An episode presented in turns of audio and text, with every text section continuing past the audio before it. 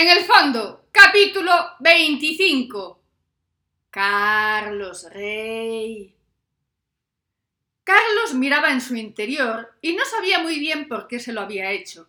Empezó a darle vueltas a aquella distancia que le había notado en los últimos días de su convivencia, y la oscuridad de la noche y el vacío de su piso de soltero le hicieron llegar a la conclusión de que Alicia tenía un lío. Nunca le había dado por pensarlo, siempre la había notado tan entregada y falta de imaginación que ni se ponía celoso cuando la miraban en los restaurantes. Era muy conservadora, pero conservadora de mujer, no de hombre, no de esos que llevan alianza y después persiguen a todo lo que se mueve, como él razonó. Nunca lo había hecho, aunque se le había pasado por la cabeza muchas veces, pero hacer no lo había hecho, se justificaba. Intentó dormir, pero el suelo era muy duro, así que cogió el móvil y llamó a su suegro. Tardó en responder, pero como insistió y el concejal no debía saber apagar el móvil, lo descolgó. ¿Qué pasa? preguntó enfadado. Carlos le contó que tenía que hablar con él, que le preocupaba a Alicia. No estaba muy bien plantearle a un padre que su hija andaba por ahí con otro como una cualquiera. Aunque el concejal era como era, no era tan así como para soltárselo directamente. El concejal le dijo que fuese a su casa, que si era tan urgente como para llamarlo a aquellas horas, bien lo podía atender. El concejal le calculó una media hora. Claro que había hecho el cálculo desde la casa de su ex, no sabía que Carlos vivía en el piso de soltero, es decir, a unos 200 metros de su casa, es decir, a cinco minutos. Él estaba en el Venus, donde iba a estar a esas horas un día tranquilo. En casa no hacía nada, y los del ayuntamiento se iban de la lengua con su mujer, que daba igual en lo sentimental, pero en lo profesional no daba tanto, que ser era muy puta, que decía él, ser era ligeramente vengativa, ¿qué diría yo? Carlos llegó en esos cinco minutos que habíamos calculado nosotras, y llamó al timbre. Y esperó. Y llamó al timbre y esperó. Y volvió a llamar. Y otra vez. E iba a llamar una última vez, pero le salió una vecina y le pegó cuatro gritos que le quitaron las ganas de tocar botoncitos.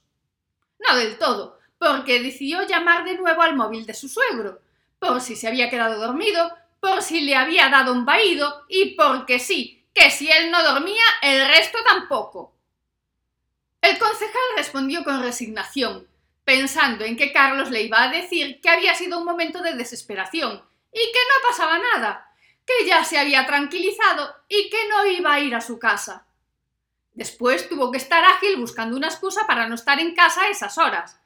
Emplearía lo de la reunión de trabajo, que era un eufemismo que todo el mundo entendía. Carlos se alegró tanto de ver a su suegro que ni se dio cuenta de la peste, alcohol y mala vida que desprendía. Tampoco de los bamboleos del pobre, pobre no, sobrado de dinero, hombre. El concejal también se alegró de que su yerno estuviese allí, si no lo iba a tener difícil para entrar en el portal. Y lo que pasó a partir de ahí fue todo un cúmulo de circunstancias. Carlos necesitaba un amigo, aunque no fuese de verdad, uno que le aguantase el rollo. El concejal necesitaba nada, no necesitaba nada, pero estaba borracho como una cuba y no sabía lo que hacía. Perdón, mejor dicho, no controlaba lo que hacía, saber bien que lo sabía. Una vez el concejal estaba tirado en el sofá, y Carlos, empoltronado en la butaca de relax último modelo, empezaron a hablar, cada uno de lo suyo, sin darse cuenta de que el otro estaba hablando. Carlos le contó lo del cese temporal de la convivencia con Alicia. El concejal le contó que había estado de celebración porque tenía un negocio entre manos. Carlos le contó que estaba viviendo en su triste y solitario piso de soltero. El concejal le dijo que nada iba a tener tanta pasta que iba a poner una piscina en el ático con agua caliente chicas guapas. Y casi simultáneamente los dos dijeron algo que iba a cambiar sus vidas. Carlos dijo que Alicia tenía un amante. El concejal dijo que se iba a hacer con el famoso tesoro de la famosa leyenda. Como si de repente se diesen cuenta de la presencia del otro, al concejal se le evaporaron automáticamente los grados que llevaba encima. A Carlos se le puso una sonrisa pérfida. Carlos pensó en lo que había escuchado en aquella reunión con nosotras. Al concejal se le apareció la imagen de Andrés. Por eso el desgraciado andaba tan contento, si hasta había llegado a sospechar que le escondía algo de la historia del tesoro. Lo iba a agarrar por los mismísimos y arrastrarlo hasta Betanzos. ¡Será cabrón! repetía en voz baja una y otra vez. Eso le dio tiempo a Carlos para asimilarlo del tesoro y planear la estrategia para extraer la información. Y no penséis que en ese momento se le estaba pasando Sandra por la cabeza. No. En lo que estaba pensando el abogado como tal era en su propio beneficio, como todos, excepto nosotras.